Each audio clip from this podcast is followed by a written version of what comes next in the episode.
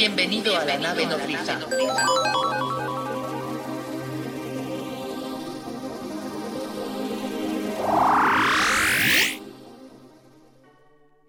Pues así es, así es, mis queridos cosmonautas. Bienvenidos, bienvenidos. Gracias por dejarse abducir en un episodio más de este podcast llamado Nave Nodriza a través de Cosmocreativos. Y como siempre ya saben, emisiones con lo mejor de la escena independiente. Y el día de hoy, vaya que sí, vaya que sí, es lo mejor de la escena. Y no, no independiente, pero sí de la, de la escena musical, digámoslo, de la industria musical y una parte muy importante para aprender en la escena independiente de este tipo de personajes eh, con sus conocimientos y toda su experiencia. Me da mucho gusto eh, tener el día de hoy a un, gran roadie de la, de la, industria que ha trabajado con grandes bandas, grandes artistas, ha pisado eh, cosas pues, escenarios muy chingones, ¿no? Que muchos quisiéramos incluso asistir. ahorita fuera del aire me estaba platicando eh, uno de los más importantes de, Latinoamérica, que seguro está en el top 5 de los, de los escenarios importantes para los artistas. Ya nos irá él platicando eh, cómo llega aquí, eh, pues todo, todo su talento, toda su experiencia, su vida. Y para mí es un gusto presentarles a Alonso Rojas, staff Rody. ¿Cómo estás, amigo? Hola, muy bien, muchas gracias, qué bonita presentación. Aquí ya haciendo este acto de presencia para todos nuestros escuchas, que bueno, sean bienvenidos. Aquí estaré contándoles un poco de mi experiencia, cómo llegué a ser staff y cómo la estamos pasando ahorita en la cuarentena, ¿no? Sí, también eso es muy importante, lo, que llamamos ya la nueva normalidad. Ya estaremos hablando de, hacia dónde va también esta industria o el, el, momento, la etapa por la que está atravesando. Pero mira amigo, ahora que ya te dejaste abducir en esta emisión, me gustaría que, nos platicaras, eh, eh, eh, pues, un poco tal vez, no sé si para los que no ubican el qué es un roadie, los que igual ya son músicos, ya saben, ya están más profundizando, pero, pero platícanos tal vez para la gente que no sabe, ¿no? esa parte importante que muchas veces solo vemos al artista, al que le da la luz, ¿no? Al que está cantando o tocando, pero tú no sabes, ¿no? De repente se le cae la guitarra a alguien o de repente pasa algo en el escenario y ahí eh, entran unos ángeles vestidos de negro a salvar a esos artistas. Platícanos, amigo. Ok, mira, pues el, el roadie o el staff, como comúnmente lo conocen o lo conocemos, es también el llamado el, el, jalacables, ¿no? Muchas veces a mí amigos cercanos me han dicho, ah, entonces tú jalas cables. No de forma de, no de forma despectiva, como podría decirse, ¿no? Claro. Yo no lo veo como forma despectiva. Al final de cuentas, los, esto, este término viene de los camarógrafos que traen un jalacables atrás de ellos, ¿no? Sí, Ahí acomodándole el cable. Sí, más porque antes no, no, existían estos términos en, en, inglés que ahora adaptamos, ¿no? Sino era ver como la forma más sencilla a la hora de la producción, pues es todo en chinga, no puede haber este como de, ay, pásame el S del S, pues no, o sea, tienes que tener algo claro y de ahí se desatan todos estos términos, ¿no? Exactamente, entonces la función que yo hago con las bandas, en este caso, no sé, con Mon Laferte, mi función es ser eh, encargado de la percusión y del el director musical de Mon Laferte, que es el pianista.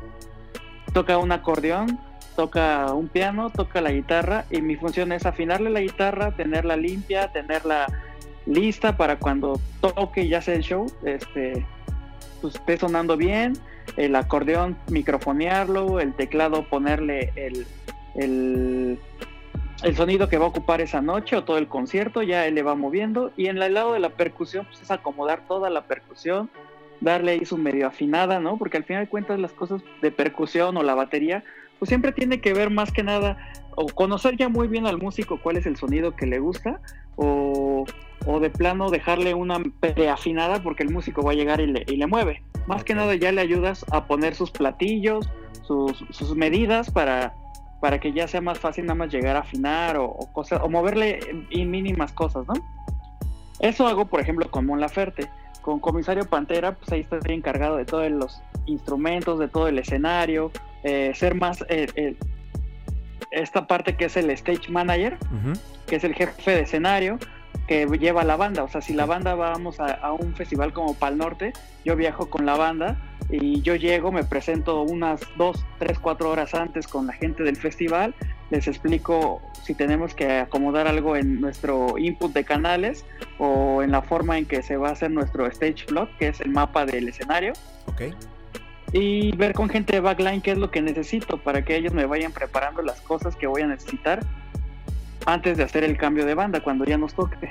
Entonces, eh, esta parte en la que yo me desempeño es muy de mucha movilidad. O sea, en algunas bandas solamente soy un técnico de instrumento y en otros grupos tengo la jerarquía de poder ser el jefe de escenario.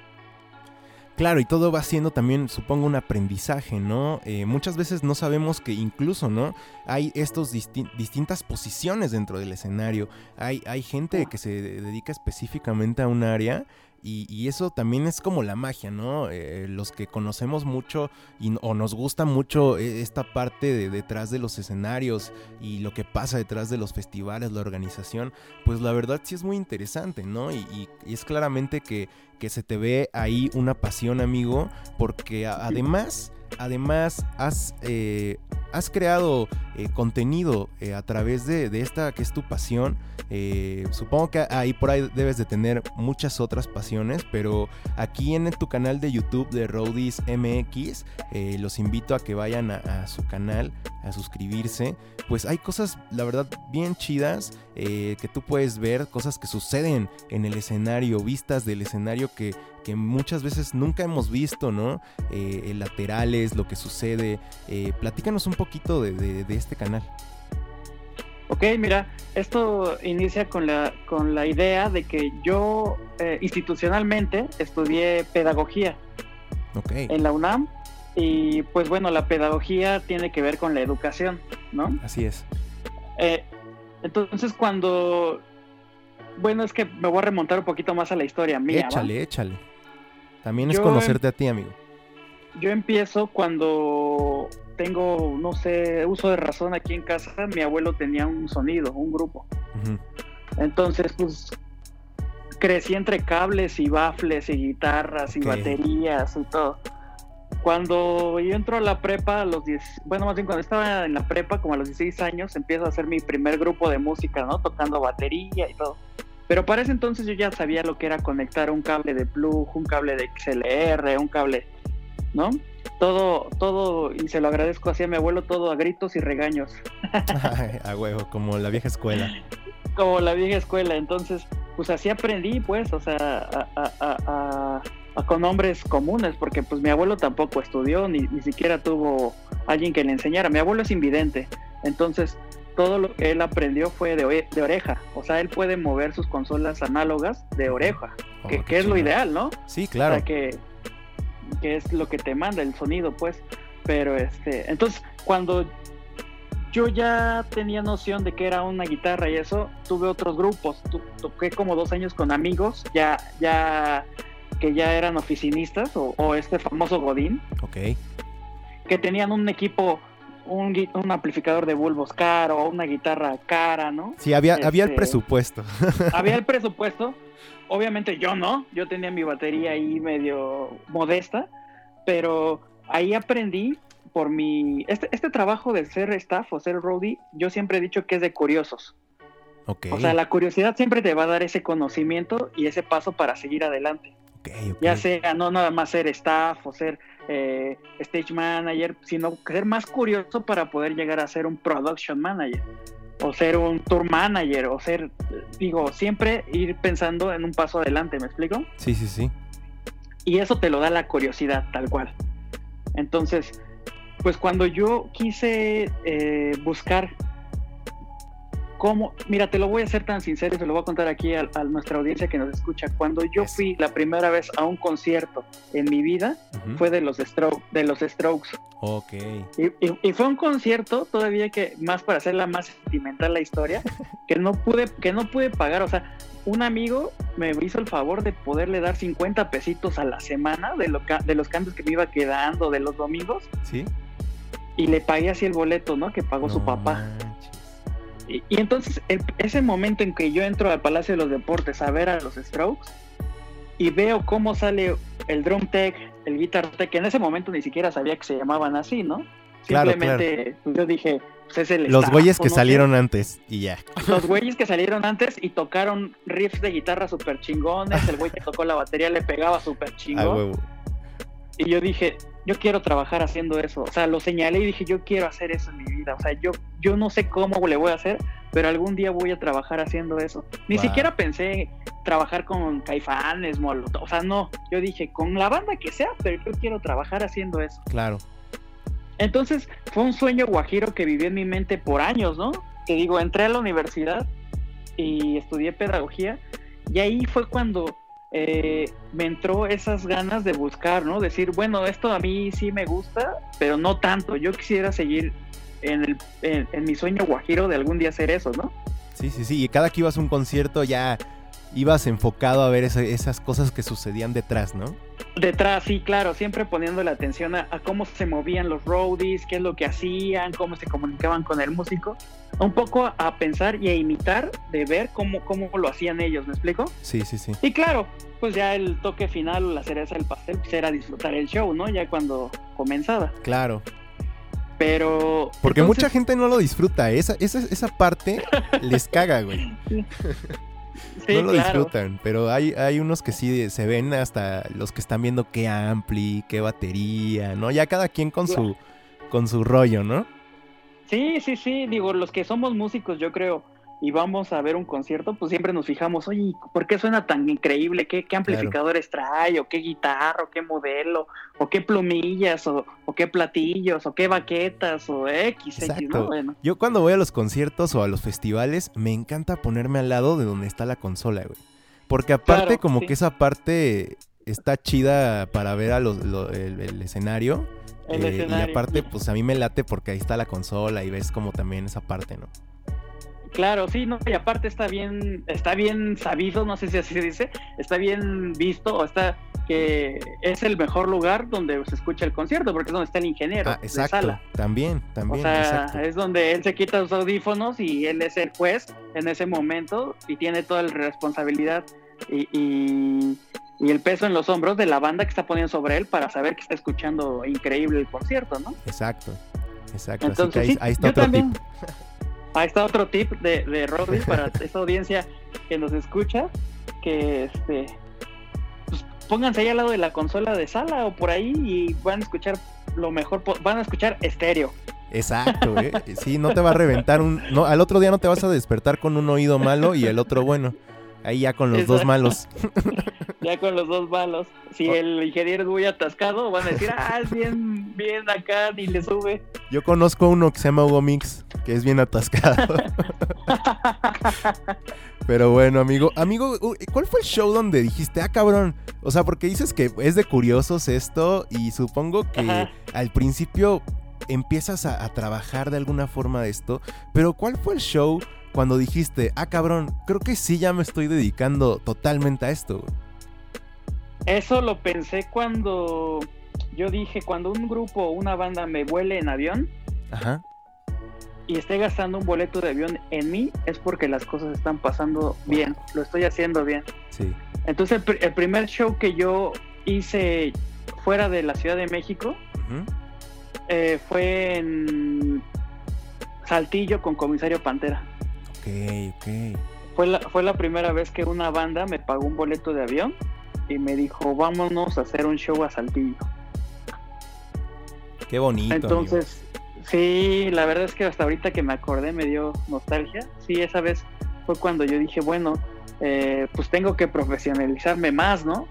¿En qué sentido? En, en comprar mi herramienta, porque eso es lo que el staff como, como sus herramientas de trabajo son las que tiene que traer al 100, ¿no? Claro. Eh, no sé, no cables, plumillas, eh, todo lo que se pueda ofrecer en, en- durante el show, o sea, cau- cautín, eh, voltímetro, eh, todo, todos los las herramientas pequeñitas que, que uno luego pasa desapercibidas son las que le salvan la chamba al staff, porque son cosas que el músico no, obviamente no está obligado a traerlas en sus, en sus cosas, porque el músico está tocando y el músico es el que el que se dedica a tocar y el que hace el show, ¿no? sí.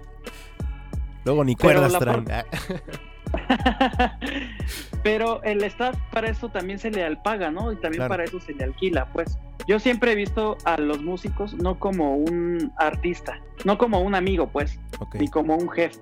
Somos, yo puedo decir, un, es mi cliente. Yo soy un prestador de servicios para él y él también puede ser, o sea, es, es diferentes puntos de vista, pues, pero jamás siempre, siempre teniendo un respeto y una línea entre el ser el empleado o ser el proveedor de un servicio, ¿me explico? Claro, y la verdad sí es, muy cierta esa visión. Eh, tal vez algunos staffs sí dirían, ah, chinga, es cierto.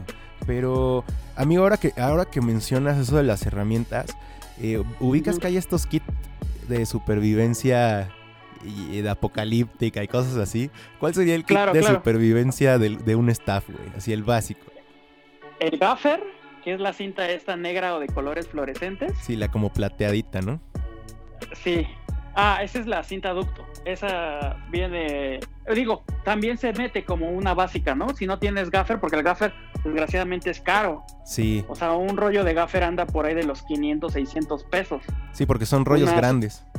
Sí, sí, sí, una cinta esta de ducto, se llama cinta ducto, la plateadita, Sí, la te cuesta, no sé, alrededor de ajá, 50 pesos, 100 pesos, No, ¿no? pues sí. Tiene diferentes funciones porque pegan diferente, tienen diferente Claro. pegamento, pero bueno, esa vamos a ponerla como número uno, básica, ¿no?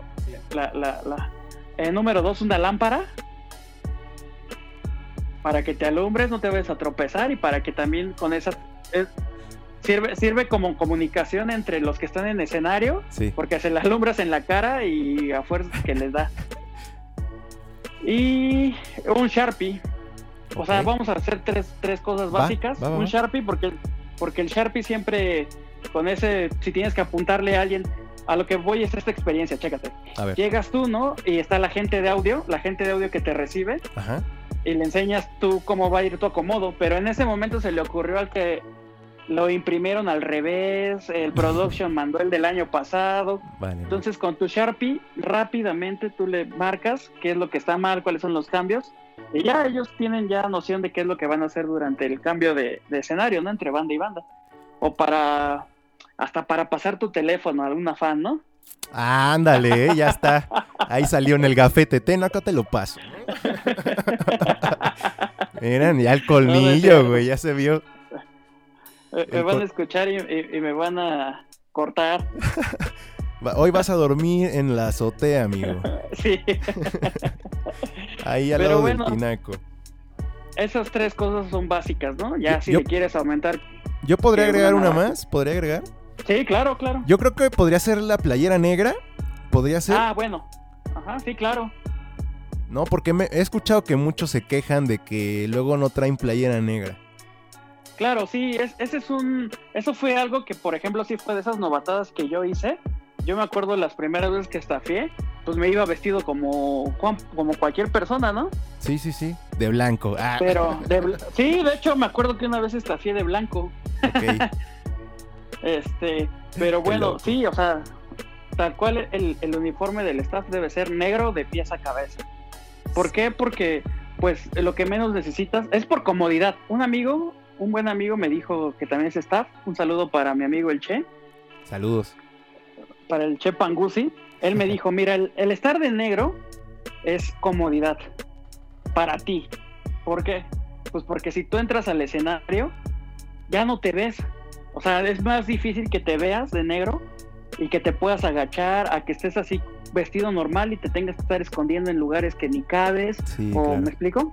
Entonces, una comodidad para ti, tienes que verlo de esa forma. Y así me lo, me se la compré y así me quedé, ¿no? O sea, es comodidad. Estar de negro es comodidad. Y también es ya un código de vestimenta del escenario, Sí, totalmente. ¿no? Totalmente. Amigo, O sea- cuéntanos.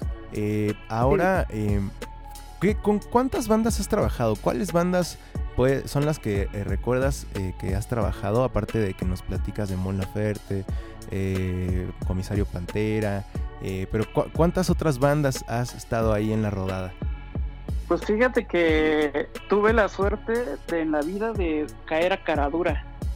Uf, Todos recordarán el, el hermoso y bello Caradura, ¿no?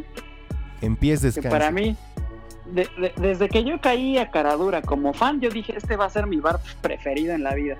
Y así fue, ¿no? Ya cuando Qué fui, cuando ya trabajé en esto, pues ya me cayó como al niño al dedo. Entonces en Caradura, pues me tocó trabajar con muchos, pero muchos grupos, como yo creo que como a todos mis compañeros. Ahora me recuerdo aquí saludos al buen Dave Draco y al, y al Quique Eso, saludos Ya. esos carnales. y al, y al Eric. El Eric, Todo ¿cómo eso- no? toda esa banda cuando yo entré ahí, pues yo era un pollito, ya tenía mucha teoría, pero muy poca práctica, ¿no? Y te fuiste con los meros, hijo, los meros Y me fui vampiros. con los meros vampiros, entonces para mí, o sea, también aquí debo aclarar y dar su reconocimiento a Quique que me tuvo mucha paciencia, supo que yo tenía ganas y, y- y confianza más que nada, entonces Claro. me abrió las puertas de Caradura, empecé a trabajar un día, luego dos, luego ya iba la semana, este, bueno, sí, ¿no? Entonces, este, pues bandas, he trabajado con una banda, la primerita que estafié, que de hecho fui gratis, Ok. se llamaban los Lujosits de mi buen amigo George. Este, ese, ese- fíjate, fíjate cómo fueron las cosas, porque yo a una amiga le marcaba todo casi, casi cada ocho días con WhatsApps. Oye, cuando tenga la oportunidad de una de tus bandas, oye, no sé qué. Sí, sí, no, largas, me la encontraba en conciertos, oye, no, sí. Y un buen día o un mal día me marca un viernes en la noche, oye, Ajá. amigo, este, mañana tenemos un show en TV Azteca, ¿te vienes? Eh, nada más que no hay paga. No, sí, pues yo lo que quería era, era, pues darme a conocer, ¿no? Sí, claro. Ver, calarme, ¿no? Todo lo que ya tenía teórico, pues ya llevarlo a la práctica. Sí, más que iba a ser en la Entonces- tele, pues ver qué pedo y todo, ¿no? Exacto, entonces agarré mi mochilita porque ni siquiera llevaba mi case. Mi case, hago el, glos- el glosario, el case es la caja esta negra de rígida que, que llevamos los staff siempre, es donde guardamos nuestras herramientas. La caja bueno. mágica. Cerrando el paréntesis de este glosario, este, yo agarré mi mochilita, eché un par de baquetas, cuerdas, un talí, eh, afinador, cables de plug que tenía y me fui, ¿no? Ya estando ahí, ya estando ahí, pues ocupé todo y la banda estaba, oye, qué increíble, traes todo y no sé qué. Y, y mi amiga me dijo, güey, estás cabrón, o sea, tú ya haces una chamba que se cobra. O sea, pues Sí, ya de- de- te- que ya no es del amigo que va a hacer el paro, ¿no? Exacto, entonces ella me empezó como a buquear con sus bandas y a Ah, cobrar, ¿no? Y tal cual así me daba mi puta, yo estaba feliz porque en ese momento yo trabajaba en una estética de perros. No manches, neta, qué chido. Entonces, mi primer sueldo que me dio fue lo doble que ganaba en estética por día, ¿no? Oh, no mames, ok. Entonces dije, nada, nada más. Entonces, bueno, eh, empezando por ahí, pues los lujos les tengo mucho cariño. Ahora se llaman los lujos. Antes eran los lujos, ¿sí? Y este. Y bueno, estuve con otras bandas de, de ella, ¿no? Que ella movía. Después, este. Pues ya un buen día me llamó un amigo que ahora, que ahora es un gran amigo que se llama Eric Gigi. También le mando saludos. Saludos, saludos. Este, y él me marcó para que ayudara a una banda, ya que ya estaba en un, en un sector más arriba, ¿no? Bueno, ya, eh, que eran los Odiseo, un grupo que se llama Odiseo. Ah, claro, claro, los Odiseo. Ajá, entonces me, me invitó para ahí cubrirlo dos fechas. Y este, Y te y ya de ahí me lancé, ya, ya, ahora sí que ya me, me vendía como staff. Ahí también con ellos aprendí muchas experiencias bonitas, que fueron como unas seis fechas, donde pues ahí ya fue como la pregraduación, ¿no? Sí, sí, sí. Y ya Y de este- ahí, pues, para lo que nos contabas, ¿no? Hasta que llegas Ella- un día a... O bueno, dime, dime, dime, amigo. Sí, ya de ahí para comisario, después ya empecé a trabajar, me ha tocado trabajar con Jumbo, con eh, una banda que se llama Banda de Turistas, con Enjambre, con... Híjole, es que por ejemplo me tocó un, un festival en Chicago, Ok. no es cierto, en, Da- en Dallas, donde no, no había staff, o sea, era enjambre, enjambre, comisario Pantera, Porter, este, La Gusana Ciega, uh, eran como seis bandas, entonces me tocó trabajar indirectamente con las seis bandas, ¿me explico? O sea, ese vez fue mi show, mi, mi, mi, Tu mi festival, festival, güey, pues. Sí, tal cual. sí, o sea, ¿Y por qué no había staff? entonces, pues porque igual y sale muy caro viajar, ¿no? Ah, ok, sea, ya, ya, ya, ya. O Sí. sea, está- Eh, ¿Qué más? Pues, Pues yo creo que también se confiaron. La verdad es que la producción no estaba tan buena. Digo, sí estábamos en Estados Unidos, pero pues creo como que esa compañía se dedicaba más bien como a sonar como a norteños y grupos donde cada grupo se arma solito, ¿no? Y ellos nada más microfonean o Ponen el espacio casi, casi. ponen el espacio, sí, exacto. Entonces, pues ya como que las bandas traen este chip de diferente, pues, ¿no? Que traen su ingeniero de sala, Que es otro pedo. Sí, entonces, este, pues de hecho hasta los terminaron los cuates de ahí de la productora, de la, de la, de los que llevaron el audio y así de, oiga, no quieren trabajar con nosotros, y así. He tenido muy- mucha fortuna de trabajar con, con bandas, también he trabajado con este, el- con el David Aguilar, con el Caloncho. O sea, a veces nada más ha sido de afinar su guitarra y pasárselas, ¿no? Sí, sí, sí. Pero he tenido así muy, muy, muy, muy- mucho acercamiento con estos grupos, pues. Y todo es una, una bonita experiencia, amigo. Más porque Claro. pues, haces lo que te gusta, ¿no? Sí, sí, sí. No, ayer platicaba con un amigo de mi abuelo que es músico que lo vino a visitar, que decía, no, pues cuando yo estoy trabajando, cuando, mira, me olvido del celular completamente. Ob- obviamente si es una emergencia, pues sí, ¿no? Sí, claro. Familiar o cosas así. Pero de que esté en el Face o viendo, pues me olvido totalmente del celular y hasta a veces de comer, ¿no? claro.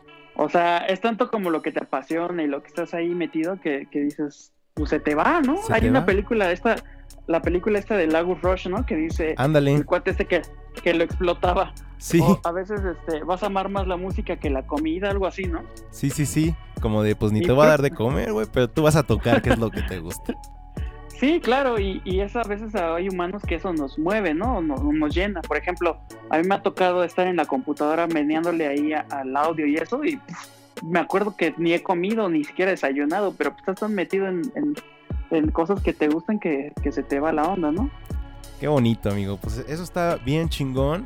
Y también esa anécdota que tienes, eh, que nos comentabas de Comisario Pantera, la primera vez que, que vuelas a, a Saltillo y, y pues se vuelve, ¿no? Ya esto parte de tu vida.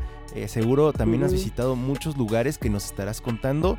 Pero antes de, pasar a lo que sigue, vamos a escuchar eh, pues justo una canción de Comisario Pantera que se llama Amiga y volvemos con nuestro querido amigo Alonso Rojas de Roadies, los mejores roadies de, de la escena en México. Nave nodriza. Quiero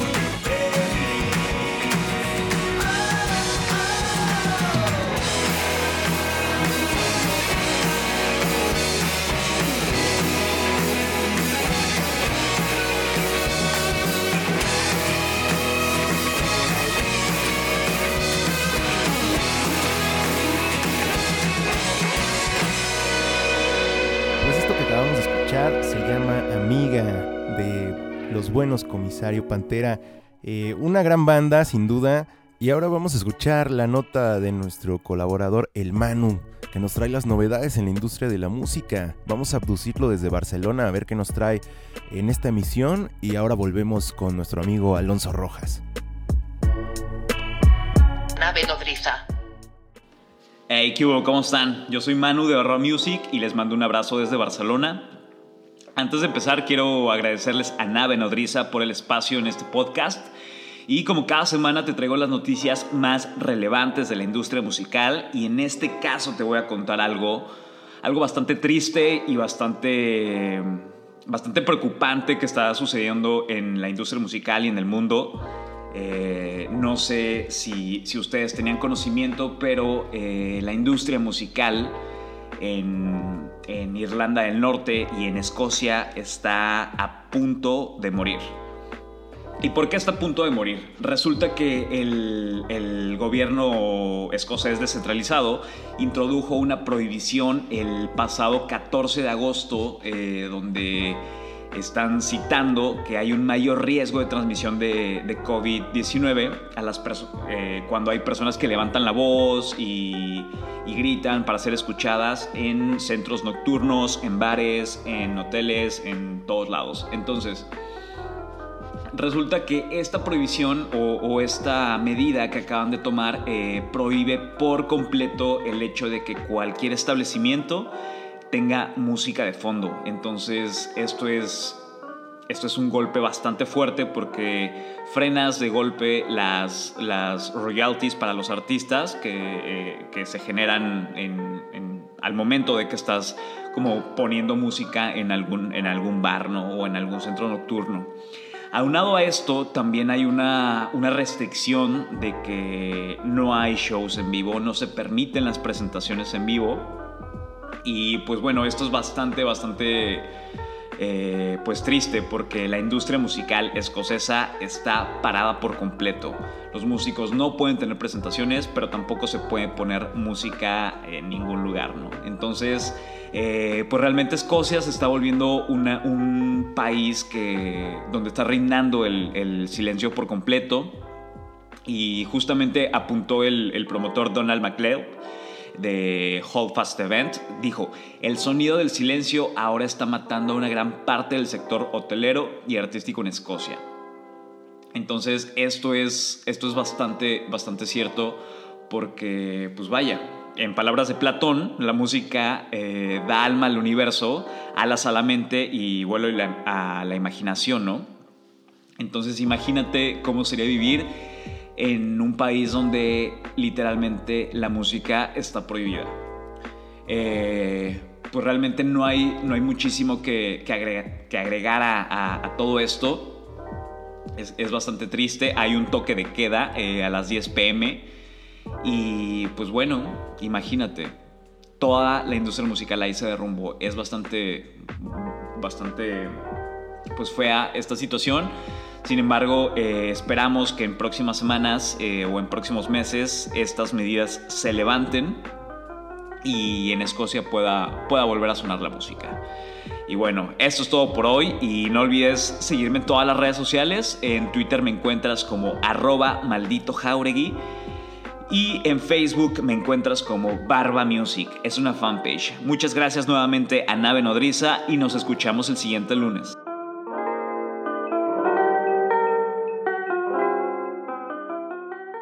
Nave nodriza. Bueno, y ahí tuvieron la nota del buen Manu desde Barcelona con las novedades en la industria. Y pues estamos platicando aquí con nuestro amigo Alonso Rojas. También eh, ha estado trabajando ahí de staff, de roadie, eh, de jalacables, como lo quieran ustedes llamar amigos. Pero estamos platicando cómo ha sido eh, importante esta labor en los escenarios, en los festivales. Eh, eh, pues es esta familia, ¿no? De parte de los artistas, parte de las cosas que suceden detrás, ¿no? Para que tú disfrutes al máximo el audio, el artista que estás viendo, ¿no? Incluso el festival, ¿no? Porque los festivales, toda la organización Está realmente increíble todo lo que se hace, amigo. Pero, pues bueno, también pasan estas cosas como ahora, ¿no? Eh, la, pandemia, la cuarentena, donde todo se pausa. Seguramente tú eres una de las personas que extraña muchísimo, al igual que yo, eh, pues toda, toda esta eh, parte de los conciertos. Pero platícame, amigo, ¿cuál, ¿cuál fue tu último concierto antes de que todo esto pasara?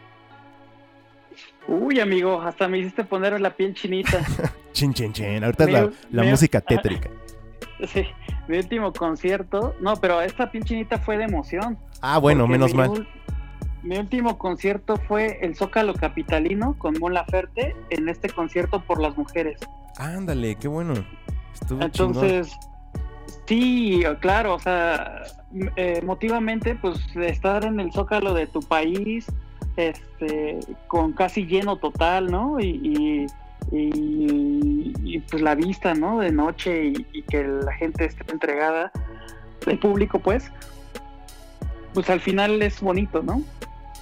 Sí, yo claro. siempre digo, yo siempre digo que eh, el aplauso es para el, para el músico, pero también lo, lo recibe el staff, lo recibe la gente que, que, que montó el escenario, la gente del catering, ¿no? Los que ponen las aguas. Todo, totalmente, O sea- porque si, si a la gente escucha mal el artista que le encanta, no importa que le encante, ya valió madre, ¿no? Se va a enojar, no le va a gustar y, y- y- y es eso, ¿no? O sea, si te están agradeciendo es porque pues, realmente agradecen todo lo que está sucediendo, ¿no?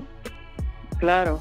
Entonces, ese fue mi último concierto en marzo, enero, marzo 7, por ahí de ahí. Fue el último concierto que yo tuve antes de la pandemia.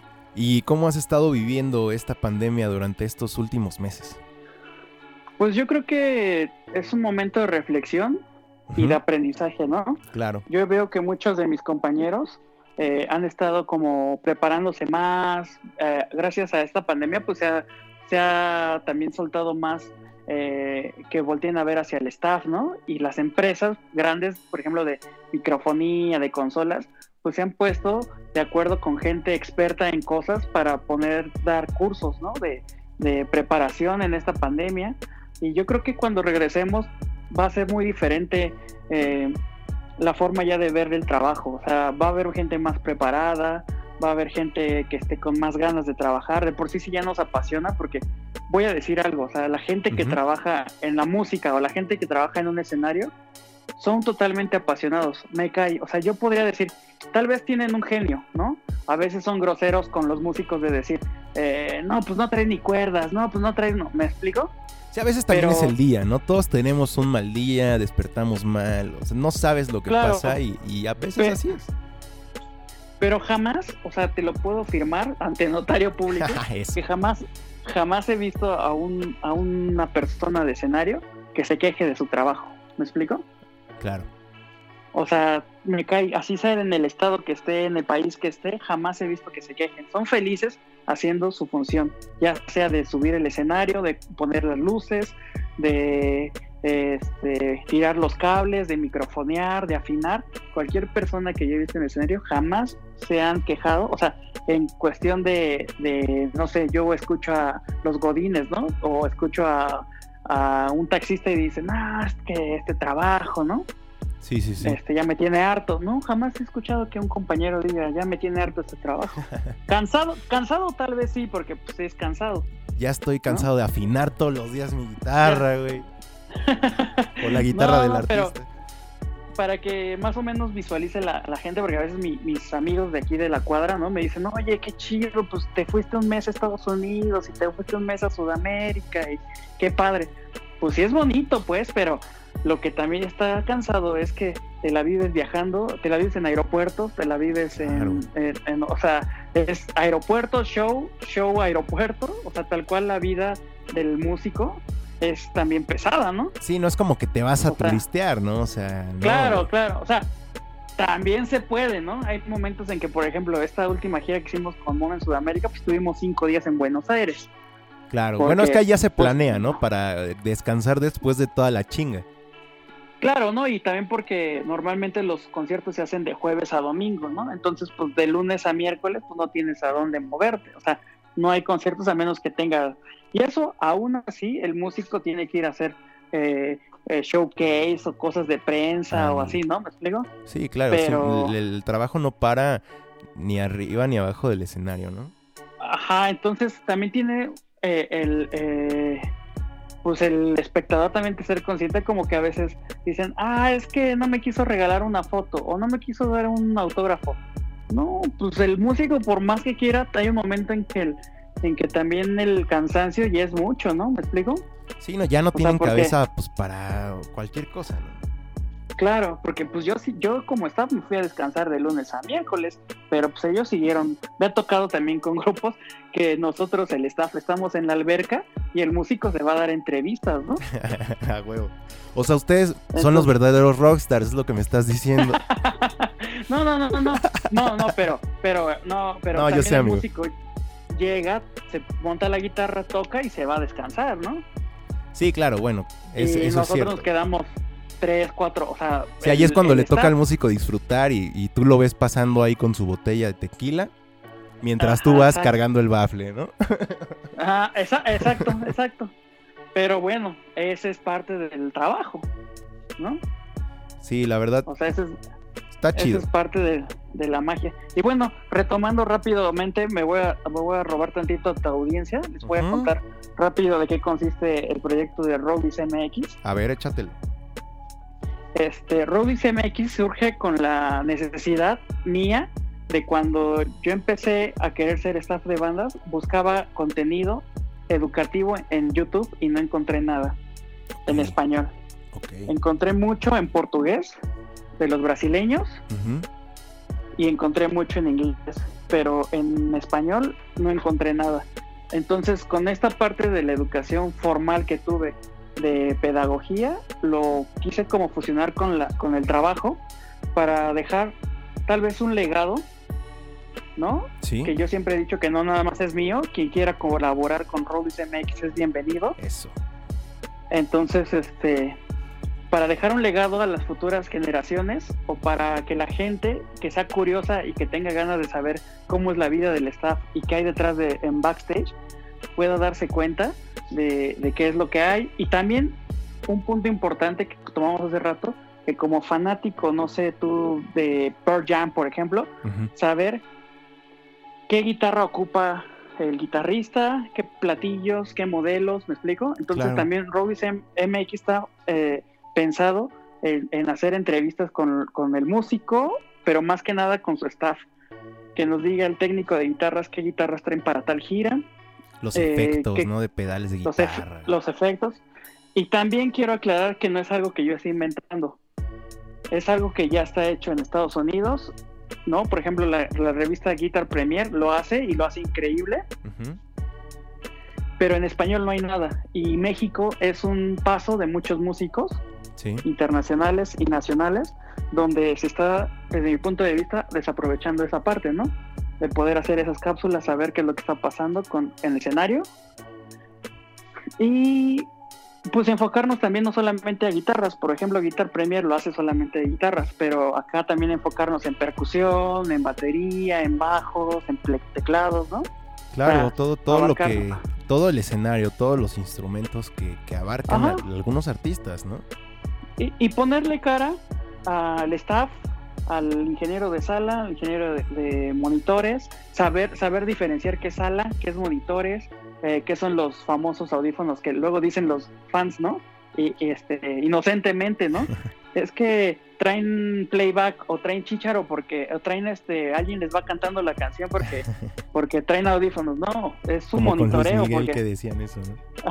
Ándale, sí, exacto. Pero digo, no es juzgarlos, es más bien darles una, una enseñanza para que disfruten de mejor manera el show cuando vayan, ¿no? A ver un concierto. Y es que sí, o sea, cada, cada vez vas viendo más detalles y, y está increíble disfrutar así los conciertos, ¿no? Tener ese conocimiento y que si te gusta tengas una opción, porque, güey, yo me acuerdo cuando era morro, no había internet, bueno, no había ni siquiera YouTube, güey. O sea, igual sí ya existía el internet, pero pues era aquel Messenger y era lo máximo, ¿no? Tal vez. Pero pues no había mm, algo así como en español de, hey, ¿qué pedo con, con la música? Eh, ahora pues está increíble que puedes encontrar cosas hasta para aprender un instrumento, aprender una canción. Claro. Y, y esto está increíble, a mí me encanta y es por eso nosotros que te queríamos invitar aquí a- a- al podcast de Nave Nodriza, porque es una parte que nos encanta, ¿no? Ya, ya te habíamos visto ahí varias veces en tu canal subiendo tus videos, hay videos muy chidos, yo los invito, eh, MX de Roadies Mexicanos con el hashtag, eh, y hay, videos bien chidos, hay una crónica de Coachella de Mon Laferte en el 2019, eh, hay el, el Mon Laferte en el Palacio de los Deportes. Está el día que acompañaron al crew de Siddhartha. Porque también eh, de repente hacen estas colaboraciones de alguna manera. donde se lanza mi querido Alfonso ahí de repente con algún otro artista nuevo. Con el que no estamos acostumbrados a verlo. Y, son cosas chidas, ¿no? Un día trabajando con los amigos invisibles también. Entonces, igual también si tú eres fan de alguna de estas bandas, está increíble ver esa parte detrás y conocer un poco más todo ese trabajo, ¿no? Que hay, eh, esa gente que también cree en esos artistas en los que tú también crees y por eso están trabajando ahí con ellos y que pues gracias a estas personas como Alfonso eh, disfrutamos esos conciertos y son conciertos que van a todos lados, ¿no? Eh, a- a qué- ¿Cuál es el... Ahora te preguntaba al principio. ¿Cuál era el show donde pues no te la creíste, ¿no? Que dijiste, ah, chinga, este, pues ya, ya estoy trabajando este pedo, ¿no? Pero Sí. platícame el concierto eh, más eh, emblemático para ti, emotivo, el que de plano no te creías que estabas ahí. Híjole, otra vez me volviste a poner la piel chiquita de acordarme, ¿verdad? este, pues yo creo que en el concierto que aquí le comparto a la audiencia desde mi más sentido eh, corazón fue cuando, o sea, en verdad te lo puedo decir que se me salieron las lágrimas cuando terminé el show. Ajá. Fue el, el Coachella del 2019. Ah, qué chulada. Porque fue para mí mi, mi, tal vez si fuera escuela, fue mi graduación. Ok. fue, fue, fue el momento en que dije, eh, valió la pena, ¿no? Dejar tu, dejar un trabajo semanal o quincenal por, por vivir un sueño. Fue donde dije que en verdad se pueden cumplir los sueños, ¿no? Qué chingón. O sea, fue, fue ese, eh, y también pararme y ver y, y- y- y regañarme a mí mismo, ¿no? Decir qué, qué pudo haber salido mejor y, y estar como en constan- constante retroalimentación, ¿me explico? Sí, sí, sí, como, como Pero- realmente una introspectiva, ¿no? Una, exactamente, pero sí, o sea, fíjense, o sea, quiero contarle a la audiencia en un minuto rápido cómo fue despertar, ¿no? Despertar, estar en Palm Springs, que es como el pueblo más cercano a Coachella, Ok. subirte a la camioneta, ¿no? Con el staff. Yo me fui en la camioneta donde iba el backline de nosotros y entrar a Coachella y decir, no inventes, o sea, estoy en un festival de los más importantes del mundo. Vamos a tocar a las 5 de la tarde en el escenario principal que jamás me imaginé, o sea, que yo vi ahí en YouTube donde tocaron Los Ángeles Azules, Claro. donde tocaron, donde tocó Beyoncé, eh, tiene hasta un documental de Netflix incre- increíble, ¿no? Cómo hizo su producción Beyoncé un año antes o dos, no me recuerdo. Wow. Y cuando ya, cuando ya entré y toqué el escenario y vi y dije, no, no inventes. O sea, vamos a echarle ganas, ya estamos aquí, vamos a hacer lo mejor que se pueda y, y- y siempre ponerse la camiseta también del músico, ¿no? Sí, totalmente, ¿no? Porque, porque el- al final de cuentas yo, yo siempre, yo siempre he dicho cuando después, fue mi primer gira y fue el primer, como el primer crew grande que pertenecí, ¿no? La gira de Mon Laferte, de, la gira se llamó la gira de Norma. Ok. Hicimos, eh, después de Coachella, hicimos un mes en Estados Unidos y un mes en Sudamérica, más todas las fechas aquí en el interior de la República. Pero cuando terminó el show, este, el último show de la gira, que fue en Bolivia o en Ecuador, no recuerdo, dije que termina Mon, por ejemplo, con Tu Falta de Querer, que es la canción pues, más famosa de ella, o de las más famosas. Yo dije, wow, o sea, ¿hasta dónde nos trajo esta canción, no? O sea, no, no nada más a mí, sino a ella, a, a toda la gente pues que trabaja, todo el equipo, ¿no? Sí, Y o sea, todo el esfuerzo eh, acumulado, ¿no? Claro, claro. Y se siente bien bonito. La verdad es que es algo de, de... El otra vez un amigo me decía, oye, ¿y si ya colgara los tenis Digo, pues toco madera, güey, pero si ya colgara los tenis, la neta es que me voy satisfecho, ¿no? O sea, se han vivido cosas tan increíbles en, tan, en este tiempo, pues, que, que está, está sabroso y, y- y eso es lo que a mí me gustaría contarles. Este, pues esta- estas experiencias que sí no, no tienen precio, o sea, no tienen, ni siquiera yo creo que si fuera millonario y no me dedicara a esto, no, no, te- no, no, no creo que alguien me le diría, oye, ¿cuánto me vendes tu experiencia, no? De vivir Claro. ese momento. Simplemente un te digo, la. Sí, la adrenalina que se sintió, ¿no? Desde que ya están los músicos listos, este, por ejemplo en Coachella. Y otra de las experiencias que yo creo que iba a la par con Coachella fue el Viña del Mar de este año que hicimos Viña del Mar. Uy, qué hermoso. Sí, claro. Y aparte este año, ¿no? Justo antes de, de todo lo que... De la pandemia, sí. Sí, ¿no? Pero quiero aclarar que también un show pequeño, no un show en caradura, me vuelve a- me prendería lo mismo que Coachella. Ah, eso, es muy buena, ¿eh? Es- Está chido. Ajá. Está O chido. sea, me prende lo mismo porque es las mismas ganas, es el mismo trabajo, es la misma dedicación, nada más que en diferentes eh, contextos, ¿me explico? Sí, pues es como cuando un músico dice, no importa si hay una persona o diez mil, yo voy a presentarme como si fuera la última presentación de mi vida, ¿no? Sí, Casi, claro, casi. y eso es eso lo quise documentar en la gira de Sudamérica, ¿no? Sí. De, por ejemplo, había veces que amigos, ¿no? De la misma industria me decían, oye, ¿y qué tal el Luna Park, no? Ya hicieron Luna Park en Argentina y yo, pues bien, ¿no? Pero la neta es que yo me dediqué a chambear en mi área, me dediqué a que todo estuviera al 100 para el concierto y volteé a ver a la, a- hacia la gente dos veces, yo creo. Qué chido. Oye, de repente no te pones a ver después eh, pues, eh, la presentación de, del artista con claro. el que. Ah, huevo. Claro, claro. Y Me dices, tocó- ah, qué me- vergas hay, ¿no? Ahí les voy, a, les voy a contar otra de mis anécdotas desde el fondo de mi corazón. Échala. Cuando yo nunca había ido a un Vive Latino, nunca, nunca, nunca, nunca, nunca. Pues ya sea porque no me alcanzaba la lana, porque cuando iba a comprar el boleto no, no alcanzaba, etcétera. ¿no? Cualquier cosa pasaba. Cualquier cosa pasaba. Entonces, en mis sueños guajiros dije, si un día llego al Vive Latino es porque o voy a tocar o voy a trabajar. Y me, me la, me la jugué así, dije, no, Órale. pues no. Y ya vendía un año y ya no compraba boleto ni me interesaba, lo veía en la tele o escuchaba en reactor o X, ¿no? Sí.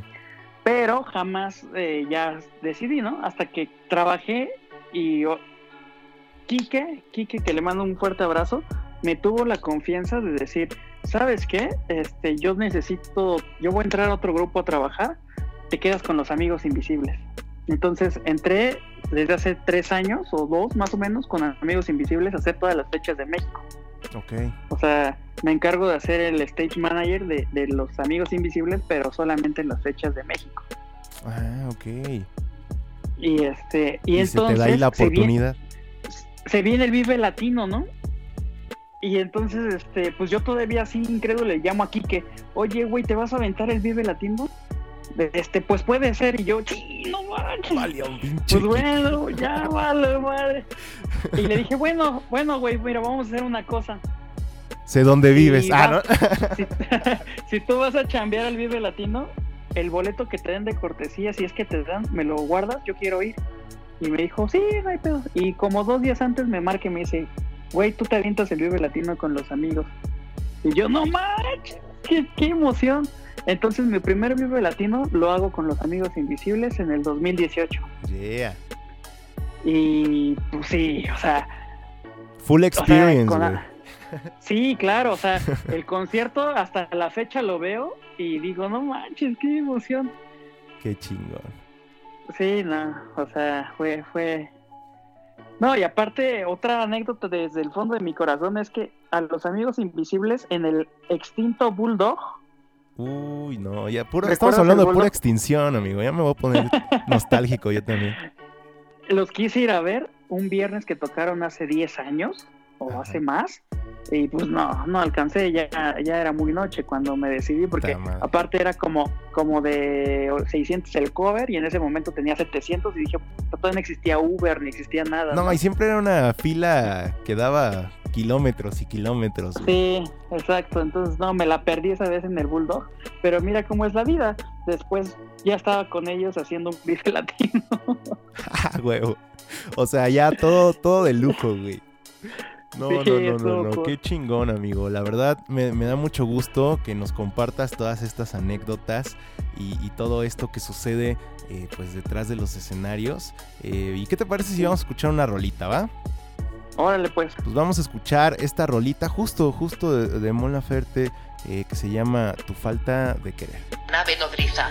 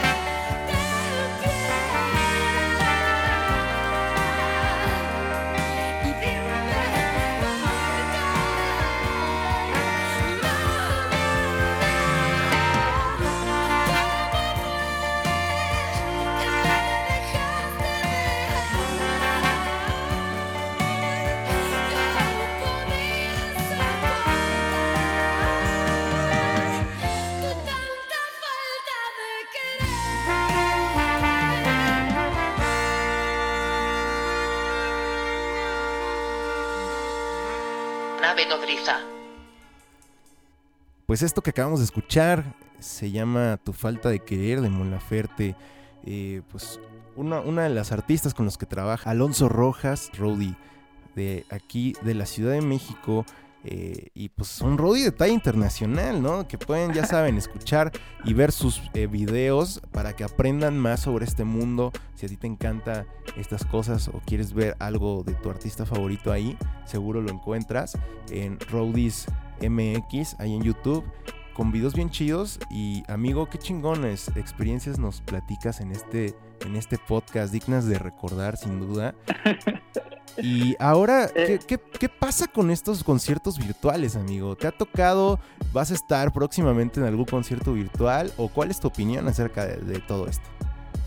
Bien, entonces, pues antes déjame hacer un paréntesis nada más para terminar con una anécdota. A ver, échale. Claro, por supuesto. Eh, eh, esta canción que acabamos de escuchar eh, me tocó cuando yo estaba en México, aquí en mi casa, aquí yo soy de Iztapalapa para el mundo, como Eso. siempre me gusta decir, y este y me llaman, oye, este necesitamos así casi casi que te vas con Mon Laferte la otra semana a Coachella.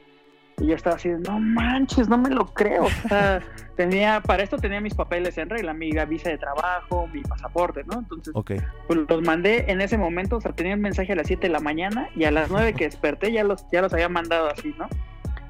No estaba más incrédulo hasta que dije, hasta que no esté ahí, ya me la creo, ¿no? Sí, sí, sí, porque si no luego se Bueno, ceba.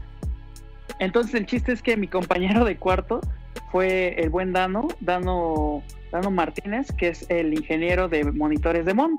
Pero en algún momento, Dano fue baterista de Mon. Ah, ok. Entonces, platicando, le digo, oye, esta batería de tu falta de querer, a mí me, como baterista, me, me, me gusta mucho porque, pues es un intro muy sencillo, pero es un intro que ya quedó en la historia del rock latinoamericano, ¿no? Como escuchar una canción de Cerati, como escuchar una canción de eh, Los Fabulosos, ¿no? O sea, es, es un intro que la gente imita, ¿no? Claro. El. Y me dice, yo lo hice, de a poco, así, ¿no? Plática de, de cama a cama, ¿no? Ah, no mames. Y dice, sí, amigo. Yo, yo hice esa, esa batería porque yo grabé ese disco con Mon. Y yo, oh, no manches, qué chido poder estarte contando así. Y tú, que eres mi vecino de cama, este, tú inventaste esa batería que, que ahora ya los chavitos imitan, ¿no? Para sacar el cover, ¿no? No manches, qué chingón. Le digo, esta plática me hubiera gustado tenerla también con el Chiquis, que es el, el- que fue bataco de, de los de los Fobia y sacó el redoble este de Veneno Bill, ¿no? El. Ándale, exacto, que Ah, también es sea, súper emblemático. que también es súper emblemático. Entonces, bueno, ya cerró el paréntesis y ese fue una anécdota que tuve, como de esas cosas que te da también el trabajo, ¿no? Platicar con la persona que estuvo involucrado en algo que ya quedó como en el acervo de la historia musical, ¿no? Sí, qué chulada, porque también, pues ustedes, esas rolas, eh, eh, de repente con los artistas que trabajan, se les. se- son sus soundtracks, ¿no? De, de algunas cosas muy especiales también. Y, y está increíble, ¿no? De repente cómo salen estas anécdotas, estas historias.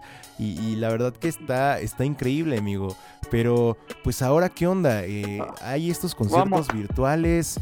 Eh, Sí. ¿Te va a tocar alguno? ¿Qué, qué opinas sobre esto? Pues mira, yo creo que eh, sí he estado de cerca en algunos, tal vez sí voy a asistir a unos próximamente. Yeah. Este, y he visto compañeros que ya están trabajando en algunos con sus grupos, ¿no? Sí, sí, sí. Al, al principio, mi, obviamente son, son, son conciertos que nunca se van a comparar con la emoción de estar en vivo, ¿no? De estar juntos uno hombro a hombro con otras personas y compartiendo el gusto de la música del artista que estás viendo en el escenario. Sí, totalmente. Estoy totalmente de acuerdo con lo que dicen los fans en ese sentido, ¿no? Pero también, por ejemplo, ha- ha- hay últimamente he visto que hay producciones muy buenas, ¿no? Se acaba de estrenar un concierto de Jumbo que fue Ah, sí. por medio de una plataforma, de una aplicación y la verdad increíble. Eh, O sea, el concierto tenía un buen audio, tenía buenas tomas. Yo sé que muchos fans dicen, es que esos conciertos, es que esos videos ya los vi en YouTube. Es que eso, sí, sí, no, o sea, pues estás viendo una experiencia de poderlo ver para ti o los tuyos. O sea, compras una entrada y lo ves con tu novia, tu familia, no sé, cuando están a distancia, ¿no? claro, ¿no? Pues con la gente que vives y, y, al final es disfrutar como disfrutas una película nueva, ¿no? Igual es el mismo Claro. actor que has estado viendo, pero pues esto es diferente, ¿no? Es algo nuevo, es totalmente una experiencia porque tal vez, eh, eh, pues esto sea, uh, bueno, esta es una etapa, ¿no? Esto es una etapa que estamos atravesando incluso en la industria y en la vida eh, cotidiana. Y va a ser padre también recordar de, güey, yo me acuerdo que hasta tuve que, que ver un concierto, bueno, que hasta quise ver un concierto, que hasta me aventé a ver un concierto ahí de, de mi banda favorita. Y pues está chido porque aparte apoyas eh, a, a los artistas, eh, ¿no? Para que sigan a- haciendo música y sigan haciendo pues su magia. Y está increíble, ¿no? Son la verdad precios muy accesibles. Y como tú dices, pues ahí con tu chica, con tu familia, con quien vivas, eh, pues ahí pagan un, un mini boleto para todos, ¿no? Y está increíble, es como Sí. ir al autocinema.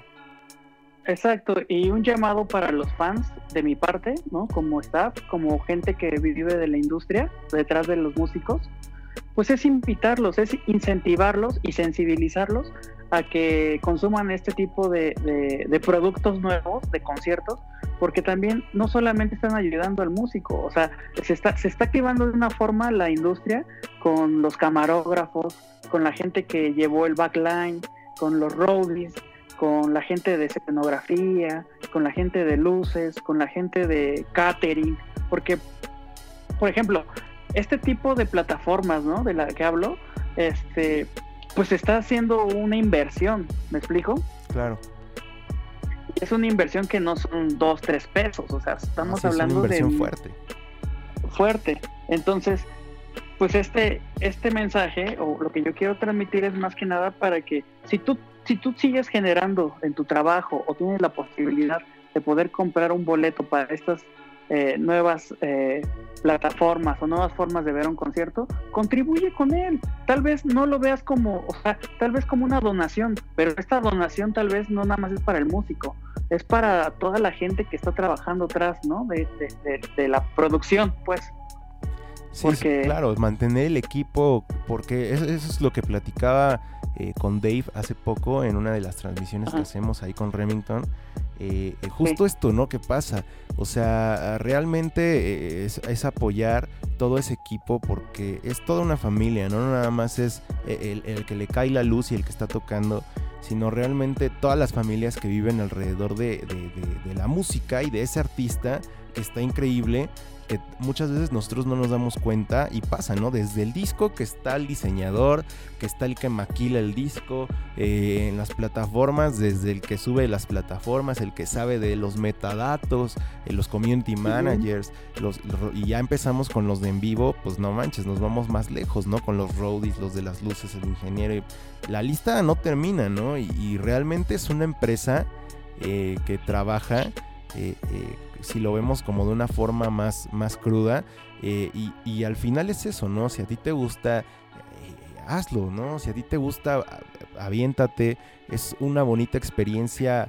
eh, es una experiencia distinta sin duda, pero es una bonita experiencia y estás ayudando Claro. a alguien y aparte de que estás ayudando a un montonal de gente, ves al artista que te gusta, disfrutas con, como tú dices, con una producción, porque no va a ser como pues a- a- como con el, el audio feo del celular, ¿no? O sea, va a estar algo bien Claro. chingón, eh, vas a neta disfrutarlo, ¿no? Como cuando ves un programa de tele que se presentan ahí en la tele y lo estás viendo, algo así, ¿no? Más o menos, en vivo para ti Mejor. exclusivamente.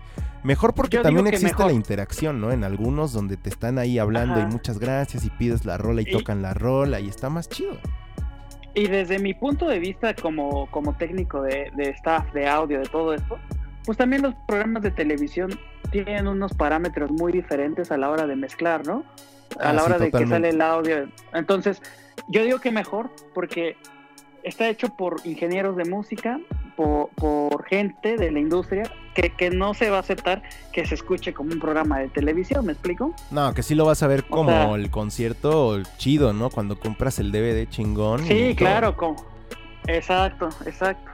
Sí, pues te digo, yo hablando de este que vi el primero de Jumbo, puse mi celular, lo conecté a mi bocina que pues tiene ahí gravezones y agudos y pues sonaba, pero con todo, ¿eh? Eso, es, es que esa es la otra. Si tú ya le metes acá, tienes el, el home theater ahí en tu, en tu salita o tienes la bocina conectada, uh, no, si tú ya le metes ahí de tu caña, está más chingón. Aunque au- con que con audífonos también sonaba bien, ¿eh? O sea, Sí, pero ahí no molestabas al vecino y ya no tiene tanto chiste, amigo. ah, ya no tiene tanto.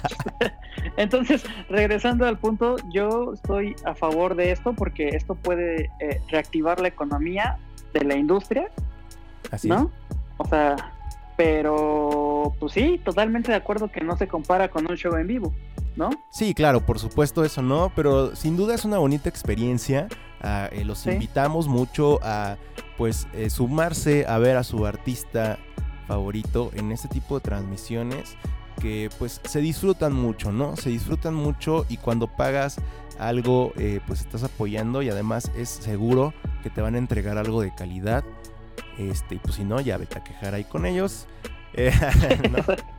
Pero bueno, amigo, eh, me gustaría antes de casi despedir este programa que nos platicaras la escena independiente. ¿Cómo ves la escena independiente en la Ciudad de México? Fíjate que hablando musicalmente, yo veo muchos jóvenes, muchos jóvenes ya muy preparados musicalmente, ¿no? Voy a, hablar de grupos independientes desde mi punto de vista, por ejemplo, que se han formado con medio de la ayuda de sus redes sociales, ¿no? Sí. un poco jugándoles al influencer o cosas así. Pero voy a hablar, por ejemplo, de, de un caso que a mí me sorprende mucho y que admiro mucho. Es un, un músico con el que también trabajo que se llama Marco Mares. No sé si lo ubicas. Sí, sí, sí, claro. El Marco Mares, y, y no hablando de todas sus redes sociales, nada que las lleva perfectamente desde mi punto de vista, sino musicalmente, todos los músicos que traen son chavos, yo le calculo de 25 años para abajo, muy preparados. O sea, al ejecutar en vivo tú dices, oh manches, bien, bien amarrados estos cuates, o sea, ¿no? Sí, sí, sí, que No te, sé si me estoy desviando. emociona. Ajá, No, no, sí, no, no sé tú si me estoy desviando un poco, pero, pero sí, o sea, por ejemplo, eh, en Caradura eh, me tocó ver muchas bandas. eh, de hecho, Marco Mares me tocó verlo en Caradura, así, o sea, él tocó ahí. Ujú.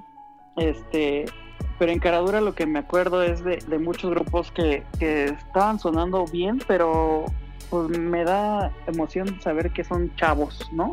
O sea, que no son, no están tan grandes, que, que quiere decir que viene una camada de chavos músicos muy buenos. Y por otra parte, pues tengo otros compañeros músicos eh, que he trabajado con ellos que ahorita andan trabajando, o bueno, cuando no había pandemia, con, con, con con Garibaldi, y pues son chavillos, ¿no? Pero pues que le arrean bien chido a, su instrumento. Sí, sin duda. eh, eh, la escena eh, sí se ha llenado en general, ¿no? Como de muchos jóvenes. Ajá, entonces, bueno, si hay ese talento, pues esperemos, ¿no? O sea, que, que haya muchos grupos independientes. Yo, yo tengo una amiga que está en San Diego, que le ha costado mucho trabajo poder entrar acá, se ha venido de hecho a vivir acá y, y- y se ha dado cuenta que ser independiente, o sea, ella costea sus viajes, ella costea su renta acá, este, pues sí es pesado, pues, pero fíjate que también por otra parte no lo he visto que sea tan, tan, no hay una escena independiente tan fuerte para mí, desde mi punto de vista, tal vez he estado ajeno, ¿no? Por, por estar chambeando, ¿Ok? pero como hace, hace, no sé, hace ocho años que cuando, por ejemplo, empezó a tocar los Comisario Pantera, los Enjambre, ¿no? Que ahora ya están consolidados, podría decir entre comillas, pero en esa época sí hubo una ola más, o sea, que estaba más, no sé, desde mi punto de vista más encendida, O sea, a la vez como un poquito más dispersa, tal vez. más dispersa, más apagada. Tal vez sea por la por la pandemia, por la, pero no he visto tantos grupos que desde mi juicio, que no es el, el- no, no es el, el- el, este, ¿cómo se llama? Pues no es el que valga, pues, desde mi juicio, pues no he visto tanto movimiento de bandas. A lo mejor me falta más meterme ahí a, a explorar. Pues sí, tal vez algo que te, que te retumbe, tal vez, ¿no? Muchas veces eh, sí, te- eh, hay tantísimas cosas nuevas que de repente todo se bloquea, ¿no? Y, y pareciera que, que no pasa nada. Pero eh, pues también yo creo que eh, es, es- es indagar tal vez un poco. Hay gente que, pues, tal vez hay muchísimas bandas que ni conocemos, amigo, que están ahí. Y, y seguro muchas Sí. bandas muy buenas que pues invito ahí a los cosmocreativos, bueno, a los cosmonauta, que nos, nos comenten a ver qué bandas nos recomiendan independientes ¿Qué para que bandas? les demos un ojo. Y sin duda aquí a través de Cosmonauta y Cosmocreativos, eh, pues ya les estaremos dando nuestras investigaciones sonoras, como lo hemos estado haciendo poco a poco. eh, eh, pero sí, sin duda falta algo, algo que ya se haga fuerte, ¿no? Que ya alce la voz. Tal vez es eso más a lo que te refieres, amigo. Tal vez eso es más lo que falta percibir de la escena. Porque tal vez bandas hay un chorro. pues Sí. nada más alcen la voz, queridos amigos, fuerte para que los escuchemos. Y pues, amigo, muchas gracias por estar eh, aquí conmigo un ratito, venir a platicar a Nave Nodriza. Eh, pues te quiero agradecer tu tiempo y pues todo lo que nos viniste a platicar. Muchas gracias a Nave Nodriza, a ti por, por la invitación. Esperemos no haberlos aburrido. Ya he he sido abducido por la nave Nodriza. Así es. Y, y muchas gracias por la invitación nuevamente. Espero la hayan pasado bien. Y sigan en las redes sociales. Igual leo todo, todo lo leo yo desde las redes sociales.